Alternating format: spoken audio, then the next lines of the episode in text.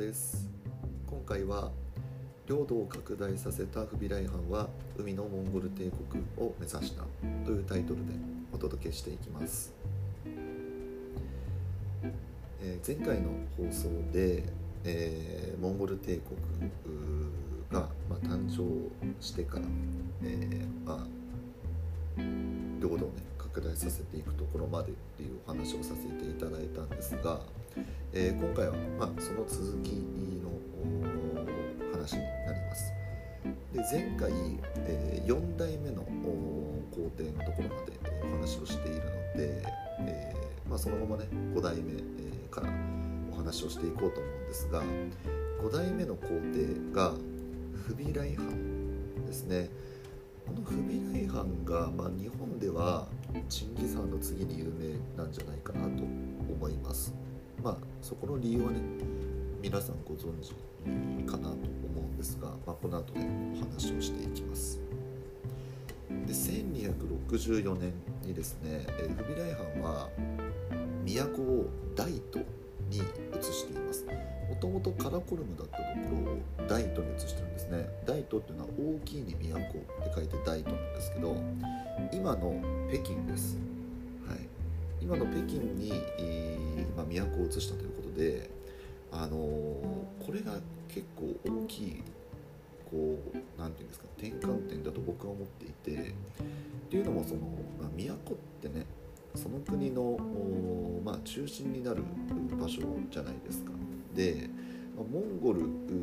から始まったね大帝国なのでモンゴルに、ね、都が置かれているっていうのはまあそのまんまね、あのすんなり理解できることですけど中国に都を移したっていうことはそのモンゴルの国からその中国中心の国にしますよっていうまあ一種のこうメッセージというかそういった部分もあるんじゃないかなって僕は思っていてまあ単純にねこう当時の大都、まあ、北京中国の方がその文明的に栄えていたからみたいなところはねもしかしたらあったのかもしれないですけどまただそのまあ言ったらそのモンゴル人からしたら征服した外国に都を移すってことじゃないですか。これってかなかないことだなってなんか僕としては思ってなんかなんていうんですかね。まあ合理的だし、うん、なんとも不思議な感覚ですよね。はい、で、えーまあ、都をね移しまして1271年に国語を元というふうに改めています。でこの元はですねあの元気の元なんですよね。元っていう字ですよ。でモンゴルここでもその元って漢字一文字なのであの中国っぽくないですか？それまで中国って隋とか唐とかそれこそねあの戦国の七雄の時代とかも秦とかね、まあ、そういったこう漢字一文字の国だったじゃないですか。でここでもその漢字一文字の原理してるっていうところでのその中国を中心としている国帝国を作っていきますよっていうなんかこうメッセージ性がねここからも見て取れるっていうふうに僕は感じています。はいなので政治的中心が、まあ、そのモンゴルから中国にシフトしていっているっていうところがこのフビライハンのね大きなポイントの一つです。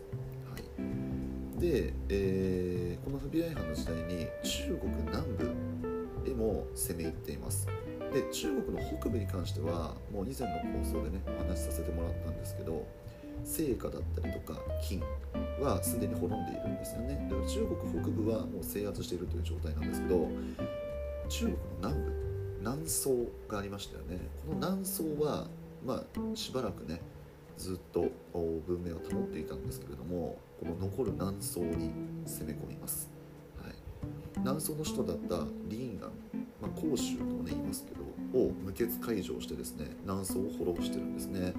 でこれによってね中国全土の統一を達成しています。大東はですね中国の中心都市へこの後発展して、えー、まずね発達を遂げるんですけれどももともとね、えー、それこそ1週間前の放送で、えー、中国はね北と南に分かれていました、まあ、上はね金だったり聖火だったりっていう異民族の国家で南は南宋のね、えー、漢民族国家っていうね2つの国家に南北で分かれていましたよっていうお話をさせてもらってその時に南宋はねえー、文化的な発展がすごかったっていうお話をさせてもらったんですけどその発達した文化っていうのを、まあ、元が取り込んでいったんですよね。うんまあ、その優れた文化をこう吸収してで元のね文化もそれによって発達したという、まあ、そんなイメージです。はい、でその後ですね、えー、アジア諸国へ、えー、フビライはね進行していくことになります。1274年ですね1回目の日本遠征を行っていますこれ文英の駅ですね、えー、詳細はですね僕あの日本史の、えー、通説通説通史も放送でお話ししていますのでそちらを聞いていただければなというふうに思います、まあ、日本側の目線になってしまっているのであれなんですけれどもまあ、あの事実に近しい、ね、ことを喋れているんじゃないかなと思っています。で1284年にですね2回目の日本遠征を行っています。これが公安の駅ですね。こちらもあの先ほどのね、えー、1回目同様、え、日本史の方で喋ってますので、えー、お聞きください。1287年にですねビルマのパガン朝に侵入してですねベトナム当時ベトナムには陳朝という王朝があったんですがここに遠征を行っています。は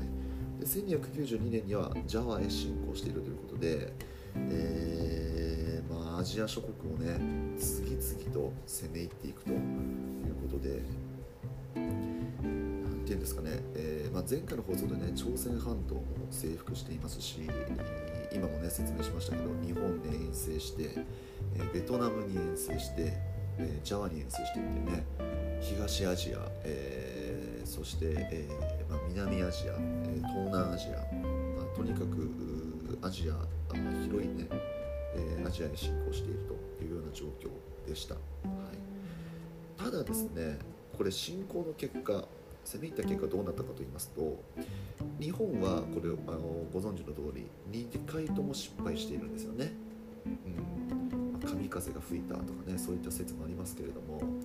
まあ、あの結論、えー、日本は征服することができなかったんですよね。で、えー、ビルマのパガン朝についてはこれ壊滅されています。はい。ビルマは壊滅されているんですがあそのままねビルマを通過していった先のベトナムは征服しきれていないんですね。これは原因何かっていうと簡単に言うと食料不足だというふうに言われています。あのまあなんとなく想像してほしいんですけどまあ言ったら中国から攻め入っていってで、えー、ビルマ、まあ、ビルマって今のミャンマーですけどタイとかねあの辺の地域ですよ。であの辺の地域にこう攻め入っていく。で国がね国境が中国と接していれば例えばこう食料のね供給だったりとかがしやすいじゃないですかもうすぐ隣の国なのでなんですけどあ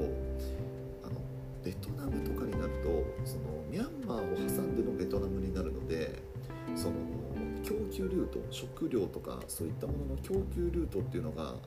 言ったら間延びしてしまうんですよね。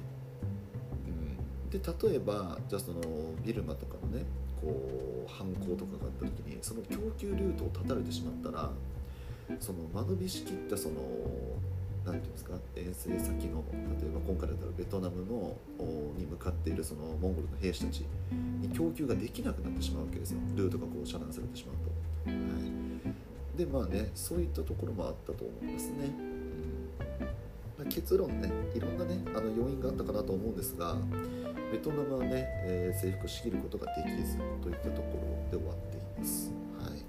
なので、えー、不備来の時代のね、えー、制服活動に関してはなかなかねうまくいっていないという部分が、えーまあ、出てくるというところですね。はいまあ、ただですねこれによって、あの、まあ、世界史的にはね、え、意味合いっていうのがあって、えー、モンゴルのね平和っていう、まあ、東西広域ネットワークの形成に東南アジアも参加したっていうところがまず大きな、ね、ポイントの一つです。あのちょっと難しい言葉でね今言ってしまったんですが、ま、すごく簡単に簡潔に言いますとモンゴルの影響力がちょっとはその東南アジアに響いていったっていうそんなイメージですあの当時のモンゴルって言ったらヨーロッパから東アジアまでもう全てを領土として持ってるわけじゃないですか。ってことはその領土それぞれの地域にもう根付く文化だったりとか、えー、そのね広い領土でしかできなかった交易っていうのもあったわけなんですよね。それはね前回の放送でね、えー、最後の方にお話しさせてもらったと思うんですけどそういったねそのモンゴルがその広い領土を持っていたからこそ生まれた文化だったり交易だったりっていうものが東南アジアへも広まっていったっていうイメージを持ってもらえばいいん。じゃないかなと思います。はい、なので、えー、まあ、これをね一言で表すとあのタイトルにもありますがモンゴルは海上の道も掌握することができたっていうところがね言えるん。じゃないかなと思います。はいあのー、まあ、ヨーロッパから東アジアまで領土が大きいね、えー、モンゴル帝国ということだったんですけど全て陸続きなんですよねユーラシア大陸。うん、で陸のルートっていうのはある程度ね、えー、掌握することができましたけどそれこそ日本だったり、えー、東南アジアのねジャワだったりとかって海を伝っていくわけじゃないですか。なのであの辺一帯の海っていうのをまず理解しなきゃいけないし、えー、まあね、征服するなら海を支配しなきゃいけないわけなんですよ。で実際こう支配はねできていない部分はあったんじゃないかなと思うんですけれども、まあ、こうやって攻め入ったことで、まあ、ここの海こうなってるんだってね理解ができたっていうところもあっただろうしそれによってね、えー、交易が生まれていったっていうところもあったと思うんですよ。はい、なのでえー、まあ、領土はね征服できなかったっていうところはあったと思うんですけど、まあ、それ以外のね文化だったり攻撃だったりっていうところでは、えー、プラスの面があったのではないかというお話でございました。はい、ということでいかがだったでしょうか。えーまあ、日本酒のね日本酒じゃないごめんなさい、えー、世界史中国史のねいった内容終わりましてちょっと最後の雑談タイプですけどあの、近ですね、まあ、皆さんも感じてることかなと思うんですけど寒暖差がすごくひどくてひどいというか大きくて体調をね崩してる方が非常に多いなというふうに感じています。あの僕のね今の就業先でも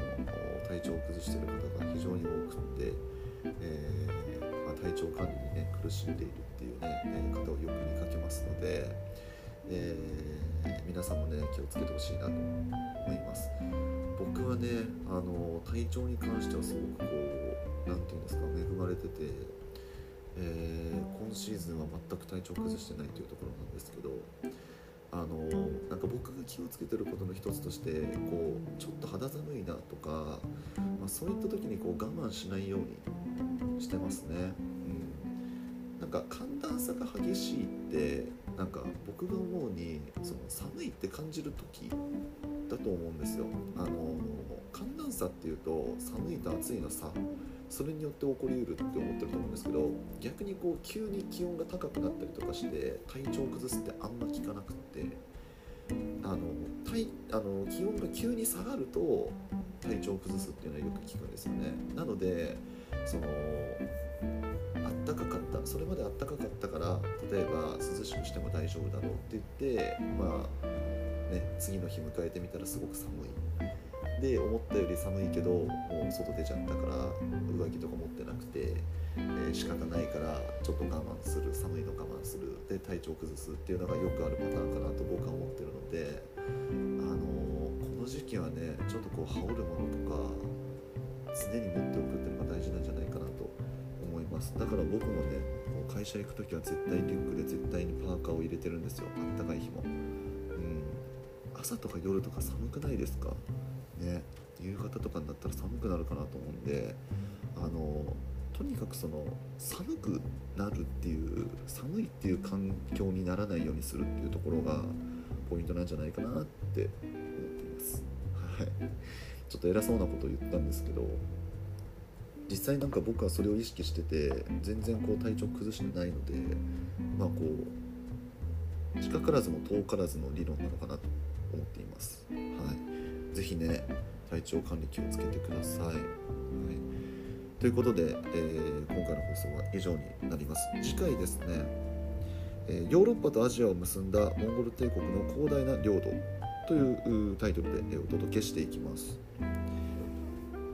このチャンネルでは、え、元高校教師が気軽に楽しく学校の勉強に触れてほしいという思いで喋っておりますので次回の放送もぜひ聞きに来てくださいそれでは今回以上になります最後まで聞いていただいてありがとうございました。バイバーイ。